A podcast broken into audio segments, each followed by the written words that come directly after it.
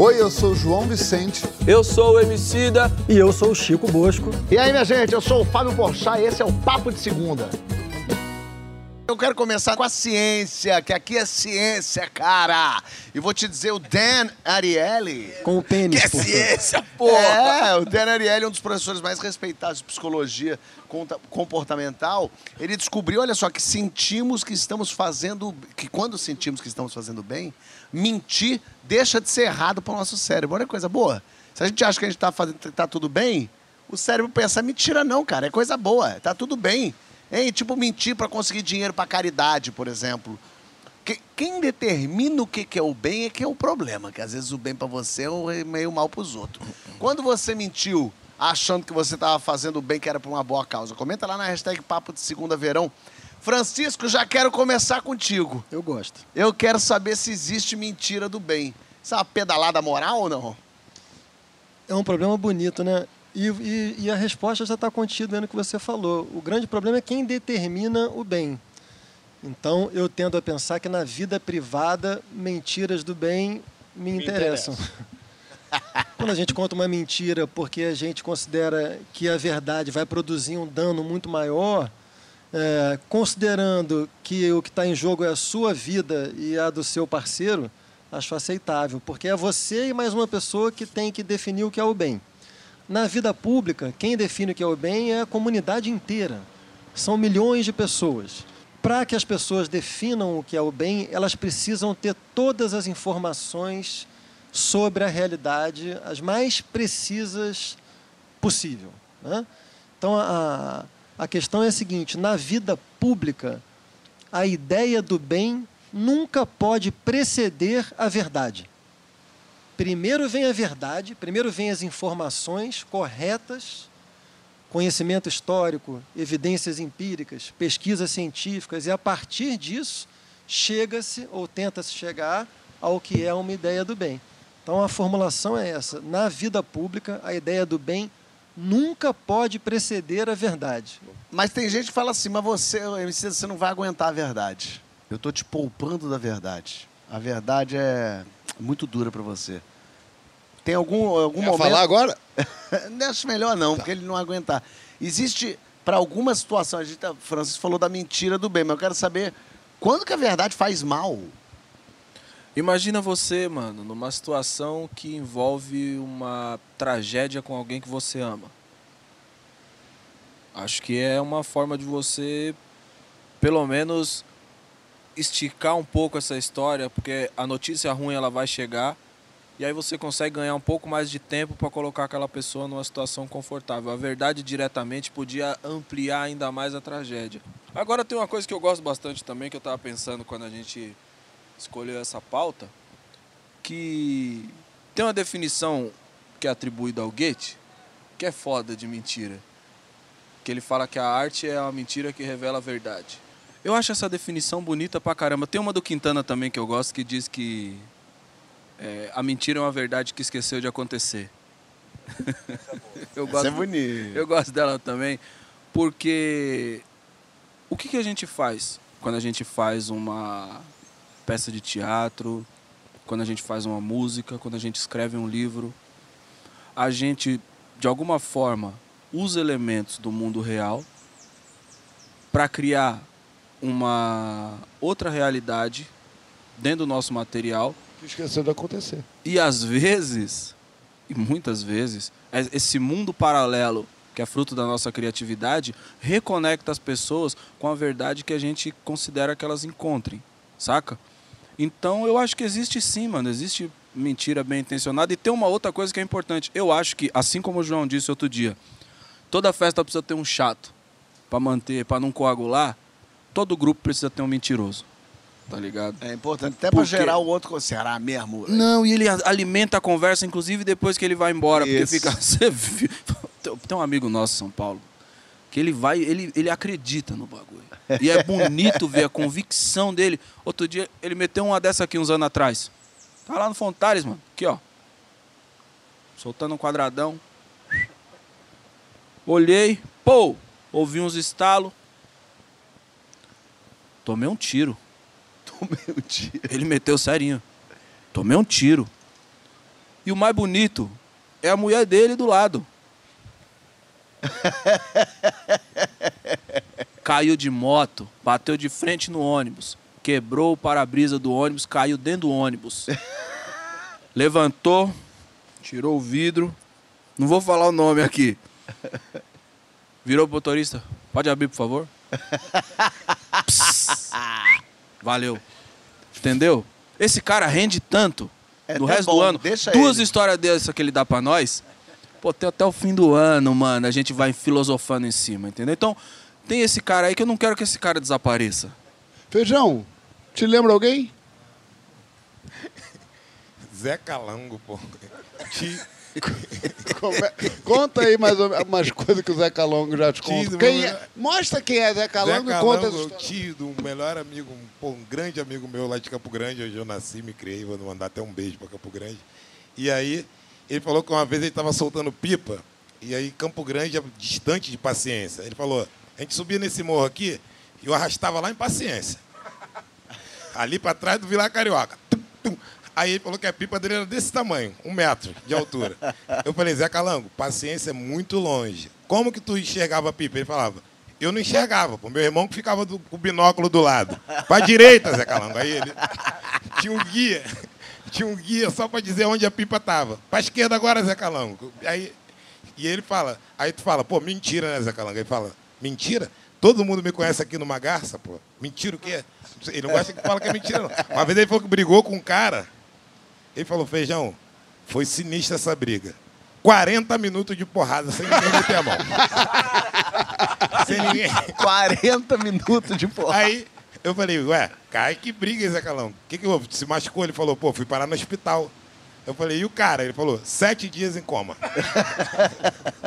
Aí eu me pergunto aqui, pergunto pra vocês. Esse cara tem que- Esse cara aí, ele tem que deixar de Não existir, acabar. mano? Não, não Você pode. é louco. Mas Fala, para, Zé Calango, para de mentir. É, pode. não dá. Mas sabe que eu, eu desenvolvi uma técnica pra- pra bater de frente com mentira, porque a, a gente fala fake news, é, e, e não dá pra. A pessoa que acredita naquela fake news de verdade, você não adianta falar a verdade com ela, que a verdade não vai bater. Então, por exemplo, o cara veio pra mim e falou assim: eu soube na época de pandemia, brabo, o cara falou, mas teve uma cidade que tratou todo mundo com cloroquina, não, é a única cidade do Brasil que não morreu ninguém.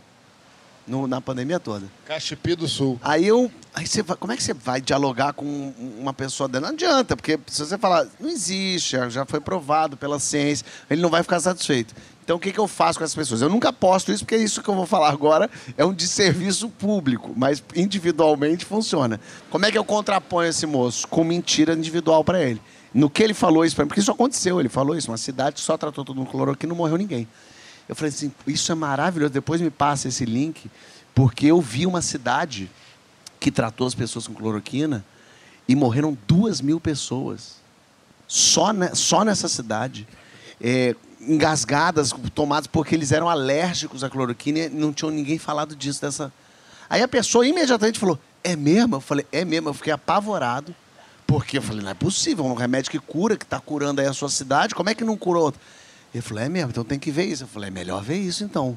Porque eu acho que a cloroquina, então, tem que entender isso melhor. Eu amo esse método. E- Porque você entrou na lógica dele, né? Exatamente. que é a única maneira. Eu só discordo desse seu método por um ponto. Porque eu acho que esse sujeito é mal intencionado. E não, Não é. um sujeito ingênuo. Era ingênuo. É, não estou dizendo esse sujeito, Não, que eu nem sim. sei quem é. Mas as pessoas que acreditam nessas coisas, eu não estou falando das, dessas que têm um mínimo de, de ancoramento possivelmente lógico. Eu estou falando dessas que a gente, né, da mamadeira de piroca, essas que são muito populares e foram muito acreditadas. Porque esse cara, ele, ele- não é que ele acredita em mentira. Ele pegou o desejo dele e fez do desejo dele um imã para pegar e selecionar tudo que ele quer acreditar. Não existe discernimento, não existe cheque de informação, não existe nada. Ele só quer embasar o que ele quer embasar. Então, assim, a questão, eu não, eu- o teu método, eu acho, eu, apesar de eu achar ele divertido, eu não acho que funcione, porque esse mau caráter, ele pega todas as, as notícias, fake news, que colaboram com o que ele acredita e espalham. A sua, ele pode até se chocar, mas ele jamais vai espalhar. Não, porque não o que vai. ele quer não é um mundo melhor ou um tratamento eficiente para a Covid. O que ele quer é que o desejo dele seja perpétuo pelo mundo. É possível viver num mundo sem mentira nenhuma? João, você queria viver nesse mundo? Deus me livre e guarde. Pô, a mentira é, é minha pastora e nada me faltará. É, mentira tira a gente de muita enrascada. Mentira colore o mundo, como Zé Pinimba. Troféu Zé Calango aí, Zé mano. Calango. Zé Pininho. É, e mentira do bem, eu sou muito a favor, cara. Quantas amizades eu já fiz é, usando mentira? Pô, tem vários amigos meus é, arrogantes, não é você. É, arrogantes não, mas tipo, difíceis, tipo eu, mais tipo eu, tipo que implicam, não sei o quê, que encontram o fulano e falam, aquele cara é um babaca, não sei o quê. Falo, não é babaca, não. Falo, inclusive fala bem de você o tempo inteiro. A pessoa, na hora, o vaidoso já faz um, é? É. Amigos para sempre. Nunca saberão que foi mentir, que eu menti, e tá ótimo. O mundo sem mentira é um mundo sem lúdico. Porque mentira tem um negócio aí moral que o pessoal acha que mentira só é uma coisa de enganar os outros. Não. Mentira, às vezes, pode ser um, um salzinho, um tempero de, de existência ali. Eu gosto da mentira. O que você não pode é, é- é criar, na minha opinião, o que eu não gosto para mim, e eu quero que o pessoal queira mentir, minta. Tirando as mentiras sérias, que matam, as fake news. Tô falando a mentira de salão, a mentira bem jogada, a mentira aqui, ó, mentira TikTok, moleque. a mentira toca e me voe. Essa aí, o que eu não gosto é de me relacionar com um mentiroso e nem ser um mentiroso para quem eu me relaciono. Meus amigos, meu primeiro time aqui, que é tem, tem aqui cinco é, do meu time, é, primeiro time, é, é, eu preciso ter confiança, eu preciso para minha psique para minha psique eu preciso acreditar cegamente nos meus amigos mesmo que seja uma mentira e que eles estejam falando isso para mim para me levar para um bom caminho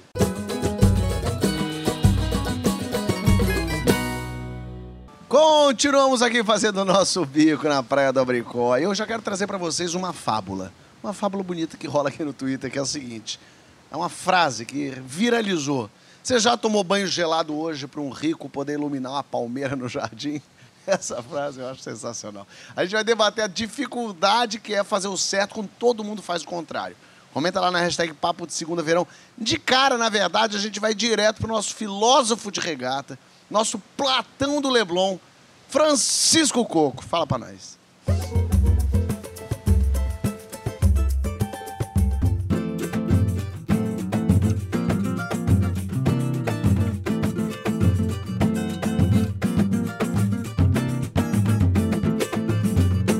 É verão, meu povo. E no verão o que, que eu faço? Eu reabro a minha escola filosófica, que não é a caminhada socrática, não é a academia platônica, não é o jardim epicurista, é o quê?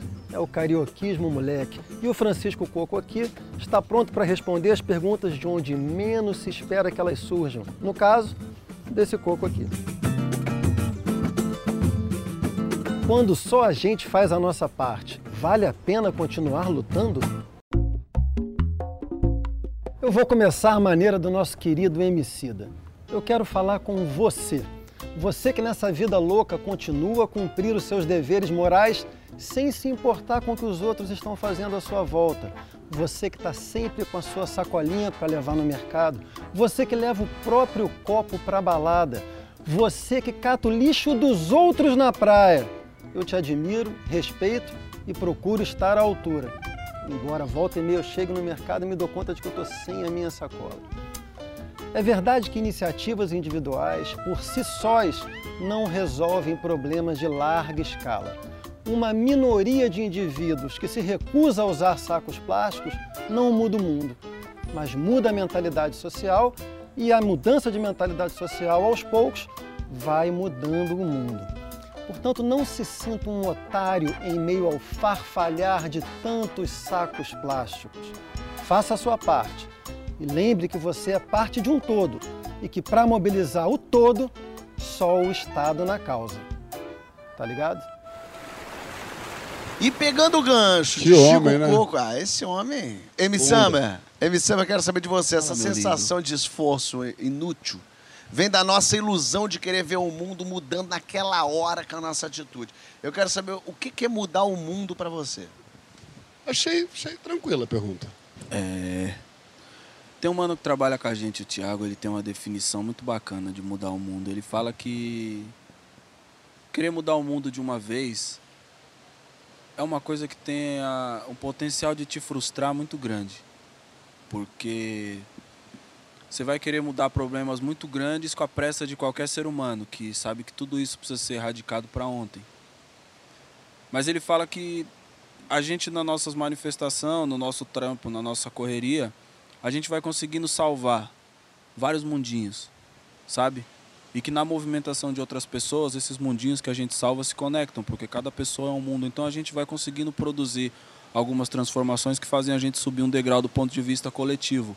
Quando você tem alguma noção da dimensão, do tamanho dos problemas, principalmente numa sociedade como o Brasil, eu acho que a pressa ela acaba sendo uma péssima, uma péssima conselheira, vamos dizer assim. Por quê? A gente precisa de umas mudanças estrutural que precisa ser conduzida por mudanças no nosso comportamento. Muitas das discussões que a gente está tendo, e boa parte delas extremamente importante, tem a intenção de fazer o quê? A gente refletir e pensar quantas vezes a gente foi partícipe de uma estrutura de opressão com a qual racionalmente a gente não concorda, mas a gente foi levado pela inércia do nosso comportamento ao lugar onde a gente está. E acho que tem um comprometimento legítimo quando a gente fala sobre isso, de querer se desassociar, des, se desassociar desse tipo de coisa, sabe? Agora a gente também não, não pode esquecer uma parada. É, a minha atitude, a do Chico, a do João, a sua, elas são atitudes individuais. Elas podem ser paliativos. Então, o Chico pode falar sobre coisas muito importantes a respeito da qualidade do debate público. Eu posso sair distribuindo milhares de cesta básica, o João pode fazer uma série de projetos, você pode fazer outros projetos alcançando outro campo, mas a verdade é que a gente precisa construir de é, e talvez esse seja o grande nó. A gente precisa entender que a sociedade brasileira precisa elaborar políticas comprometidas com esses discursos. Sacou? A gente precisa eleger pessoas que se comprometam em erradicar essas estruturas. Porque senão a gente vai virar uma pá de, de vigia com um apito e uma lanterna aqui, monitorando o comportamento dos outros. Porque eu fiz, você não fez. O João fez, mas o Chico não fez. E a gente precisa, do ponto de vista coletivo, grande, amplo, enquanto sociedade, produzir essas mudanças, sabe?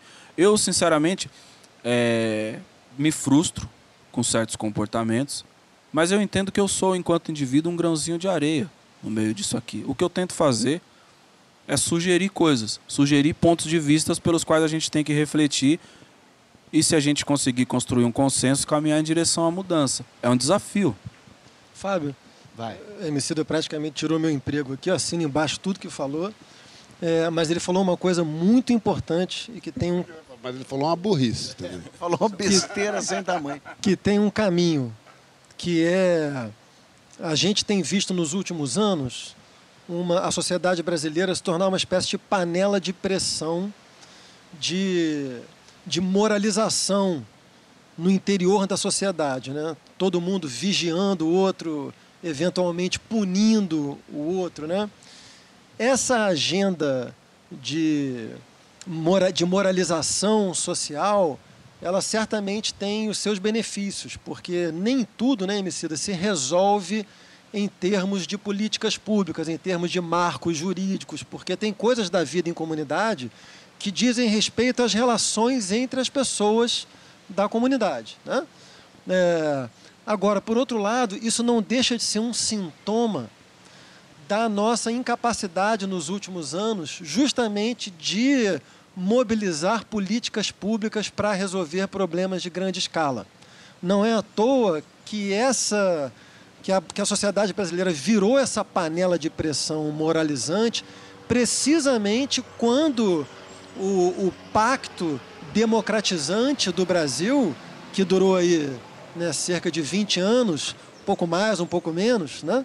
É, quando isso começou a se romper, ali nos anos de 2013, 2014, e já a partir de 2015, com o colapso do governo Dilma, E aí veio o Temer e, e essa agenda democratizante institucional, Saudade, Temer. ela foi, por incrível né, que pareça, ela foi colocada em suspenso e essa outra agenda se colocou no, no- no lugar. Então é, é preciso conciliar as duas coisas, assim, voltar a ter uma agenda forte de política pública e eu acho que isso reequilibraria o peso da agenda é, moral no interior da sociedade, que está muito inflamado, muito desequilibrado nesse peso. Joãozito, fazer uma boa ação sozinho é broxante para quem está ali fazendo. Mas o que, que é que- o que, que é mais forte?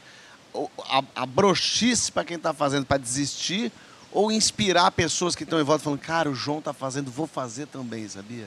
Eu acho que esse pensamento de, pô, mas aí se eu fizesse só eu, pô, eu, é, eu sou um otário porque eu tô no, aqui no, no, tra, no, no engarrafamento, mas as pessoas estão andando pelo, pelo acostamento. E dá uma dor, né? Ser otário dói. Só que eu não acho que seja coisa de otário. Eu acho que tem que ter um senso de comunidade. E às vezes o seu o seu, o seu ego, não gosto dessa palavra, Freud nem dizer isso, mas vai se sentir ferido, né? Porque você pensa que você está ali trabalhando para uma comunidade e tem um sujeito que é mais esperto que você, que está mais esperto não, né? Mais malandro que você que está ali passando.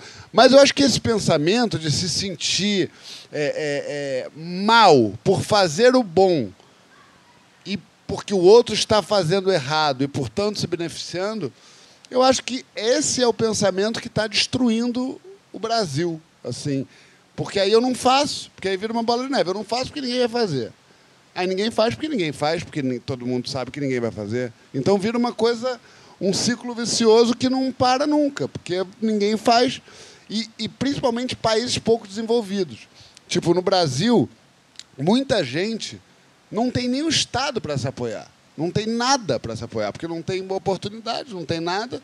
E aí, como é que você vai estimular uma pessoa a que trabalha, que pega o ônibus, que se fode, que ganha um salário horrível, e que aí ele olha e os políticos que deveriam estar por ele estão fazendo tudo errado, estão se estão roubando. tão- Como é que você cria é, ânimo para você fazer o certo, né? Para você fazer o não, não o certo, mas o que é bom para todos, né?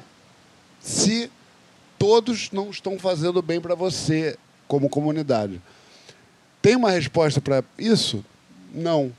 Eu só acho que enquanto a gente continuar pensando que eu não vou fazer porque ninguém está fazendo, ninguém vai fazer. A gente tem uma obrigação moral de fazer o certo, Francisco? Mesmo que ninguém esteja fazendo? Tem. Tá Para certo. por aí. Vamos então para o próximo bloco. A gente vai... Foi a menor resposta dele em toda a história da participação. Fora de brincadeira, o, talvez o maior, dentro da filosofia ocidental, o filósofo mais importante que pensou as questões morais é o Kant. E o, o Kant era um filósofo muito categórico. É, e o Kant dizia, para você ter uma ideia, que o, que o dever moral é dizer a verdade em quaisquer circunstâncias. Se, por exemplo, um ladrão entrar na sua casa e perguntar se você tem dinheiro escondido, para o Kant, você tem a obrigação moral de dizer a verdade. Depois não entendo porque que a filosofia está nessas condições, né? Queria ver o encontro de Kant com Zé Calango. Mas eu, eu, eu, eu não costumo pensar em termos tão categóricos, Fábio. Sim, repito a minha resposta a você, considero que é um dever moral de qualquer pessoa fazer o que ela considera certo, mesmo quando os demais não o estão fazendo, mas na vida real eu acho que é, que é aceitável que isso passe por atenuantes, assim. Na verdade, assim, ninguém tem um senso moral, a não ser os santos, tão absoluto a ponto de fazer o certo o tempo inteiro, independentemente das condições, independentemente do contexto, independentemente de, de a sua correção moral trazer prejuízos pessoais a você. Então, acho que é aceitável que a gente faça determinados cálculos e sob pressões, às vezes, muito fortes, a gente não precisa fazer completamente. Às vezes a gente pode se, se omitir um pouco. Se você simplesmente, às vezes, não for cúmplice da maldade que os outros estão fazendo, você já ajudou um pouquinho. E é com essa que a gente vai para o nosso derradeiro bloco falar sobre o nosso verão. Eu sei o que vocês fizeram no verão passado. E a gente vai falar sobre as nossas férias. É, sobre férias incríveis que te marcaram, ou férias horripilantes. Comenta lá na hashtag Papo de Segunda Verão.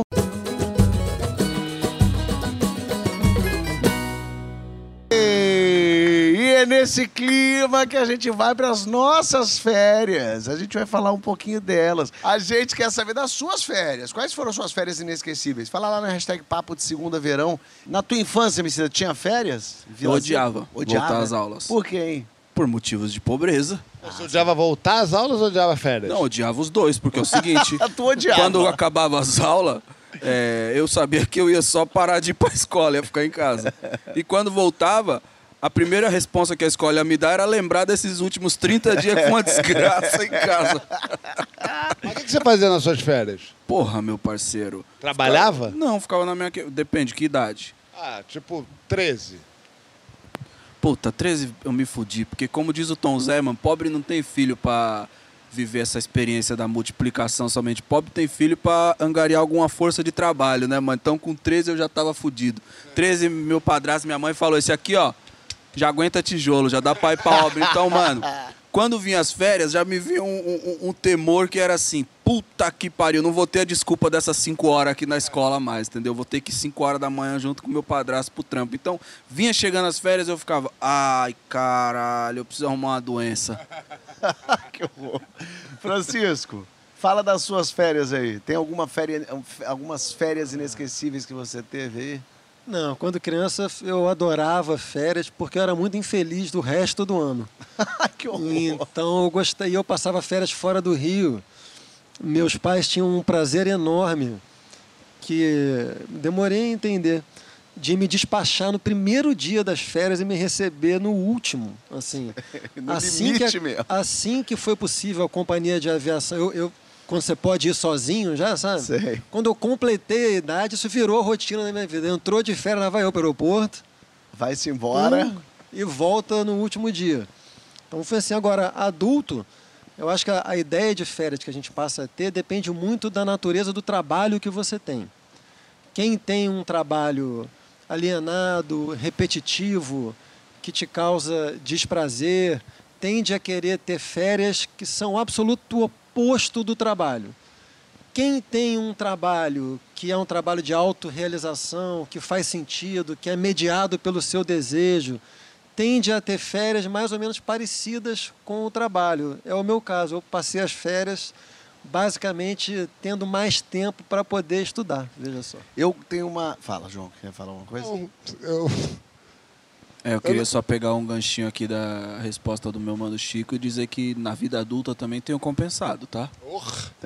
eu que eu digo, é uma grande férias, 365 dias. É, pô, uma vez, cara, é, eu nasci playboy, né? Sério?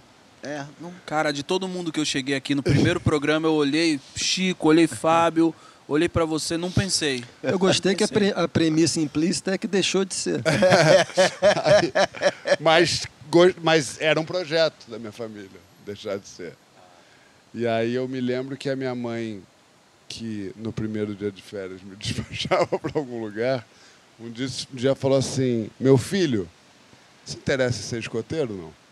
Eu falei, não sei, mãe. Ela, pois é, eu te botei aqui num negócio que chama Cauã Mirim. Eu falei, o que, que isso que trata? Ela falou, você vai ver, vai ser ótimo. Amanhã às seis e meia da manhã, ônibus na frente do Colégio São Vicente de Paulo. Eu era uma criança muito de apartamento. Uma espécie de poodle toy acabado de chegar do, do pet shop. Aquele que nunca tirou a coleira, sabe? Aquele que usa sapatinho. Menino, pra quê? Parecia um inferno. Eu cheguei lá, ele me deu um saco que ele chamava de cantil. Falou, isso aqui é o seu cantil. Não, não se separa dele. Aí depois me deram uma. Parecia para mim uma panela, que era uma marmita, que tinha colher de um lado e faca do outro, mesmo objeto, Sim. meio arredondado, que não dava sem coisa para espetar, e, e uma faca meio sem serra, assim, falou: Isso é teu. Aí fomos entrando, parou o ônibus, sei lá onde, eu achando tudo muito estranho. Aí vinha aquele jovem animado: Vamos lá, e agora? Aí a gente desceu assim, a gente foi andando pela floresta. Eu fiquei com tanto medo. Aquele gordinho medroso, todo branquinho. O pé não tem uma coisa, uma craque. Fui andando assim, esperando um hotel, né? Chegaram. Quando é que pegam nossas malas? O moço que vem com o chapéuzinho. esperando. Em algum momento surgir ao longe uma, uma construção. Eu queria concreto. Nada chegava, a gente subiu, não sei o que, numa hora. Ela falou: hora de montar a barraca. A gente montou. Eu falei: eu? Aí fomos montar a barraca, eu muito pouco hábil, não sei o que. E aí eu falei assim: bom, quando eu entrei na barraca, aí ele puxou um garoto e falou: esse é o César, vai dormir com você. Comigo? Ah, mas ele trabalha pra mim? É carteira assinada? Cara, foi desesperador. Eu chorava sozinho, porque eu tinha que fazer o bruto. Chora, foi o pior momento da minha vida. Mas fui mais quatro vezes, porque minha mãe não entendeu que eu não gostei, não. Eu gosto, eu, já- já, eu- das piores férias da minha vida foi acampar. Acampar uma Não vez. acampar não existe. Não, não acampar tem. é, é- tá errado. Eu lembro do dia que a gente chegou, botou a barraca e colocamos uma lona preta que se chovesse em cima. E a gente foi pra balada no primeiro dia. É, opa, noite e tal. Entendi. Fomos Calma. acampar em Tamambuca. E aí, pra balada, pra pegação, coisa boa, voltamos. Cinco da manhã, meio arrumado de coisa, deitamos pra dormir. Cinco e meia, estamos dormindo. Seis e meia da manhã, eu acordo pingando de suor, quente. Eu, que isso? Aquele pano preto que a gente botou, aquele saco de lixo preto, Começou o sol assar. bateu, começou a assar a gente. Dois amigos foram dormir no sol, que estava mais fresco, dormir no sol da praia do que na barraca. Imediatamente a gente se olhou, os quatro falou assim: vamos voltar para São Paulo e ficar lá em casa que tem um ar-condicionado, uma delícia, vamos. E a gente foi-se embora com ódio para sempre dessas férias. Mas o que eu queria dizer, só porque eu lembrei dessa, de- desse trauma, mas o que eu queria dizer é que uma das coisas que eu fico muito feliz, assim, de, de ter conquistado coisas, a- a- o que eu conquistei de verdade é poder sair de férias sem ser só em janeiro ou ser sem ser só em julho. É, as férias é o momento que eu tenho que eu planejo o ano inteiro. Então, por exemplo, eu já tenho o meu 2022 planejado todo. A gente está em março, mas eu já sei onde eu vou em maio e já sei onde eu vou estar em, em novembro, e f- dezembro e já estou planejado o janeiro de 23, minha filha. Já está toda armadinha as férias, então, e eu vou colocando coisa no meio. Então, poder tirar férias no meio de maio, que é um luxo absoluto, lógico, é uma conquista de conseguir trabalhar e fazer as coisas. Tem coisa nossa aí no meio. Tem coisa nossa aí no meio. Tô aqui pensando no acampamento ainda, que eu fui acampar uma vez. Olha que horror Me acampar. conta mais sobre isso. Ah, foi uma época que eu namorei uma doida, né, mano? Isso aí. Adolescência, essa fase aí também. 17, 18. Quer mandar um beijo pra ela? Mandei. Vitória. Meu mano, acampar também não me ganhou, não. Não ganha ninguém. Não ganhou porque só quando apresentou a parte teórica assim, eu já estranhei a experiência. Que a mina falou assim: a gente vai montar nosso próprio barraco, vamos ficar lá no meio do mato, no alto de uma montanha, sem luz, tem que descer até não sei aonde para arrumar água e a gente vai ter que arrumar nossa própria comida. E toda a minha vida antes já tinha sido isso. Ela quis brincar de ser MC. Aliás, inclusive, vamos ter que falar sobre a gente boa. ah, é verdade. E a gente quer, na verdade, porque a gente chega, Boa. a gente tá muito cansado. gente. Fala em a nosso gente nome. passa aqui. A gente grava muitos programas, a gente está fazendo reunião à noite, mas nada se compara ao que a nossa equipe é Perfeito. capaz de performar em alto nível. Fazer isso aqui ficar lindo, fazer a gente parecer inteligente, fazer não chover. Isso, eles, meteram fizeram sol. não chover. Eu ia falar isso, meteram equipe- sol hoje, João. Meteram só. Nossa Deus equipe sol. fez não chover quando tudo indicava chuva. O pessoal de casa vê só nós aqui e não sabe que aqui atrás tem um monte de gente. Nesse, a gente fica olhando pra todo mundo e muito grato. E vocês são foda, vocês são incríveis. É verdade. Vocês são muito competentes e talentosos em fazer isso acontecer, em privilegiar o Emicida. Vocês são demais. E a, gente... quer agradecer Feijão e Mosquito por essa parceria já duradoura. Pô, eu que agradeço. Maravilhoso estar com vocês. Nós quatro aplaudindo. Saio mais inteligente daqui toda vez.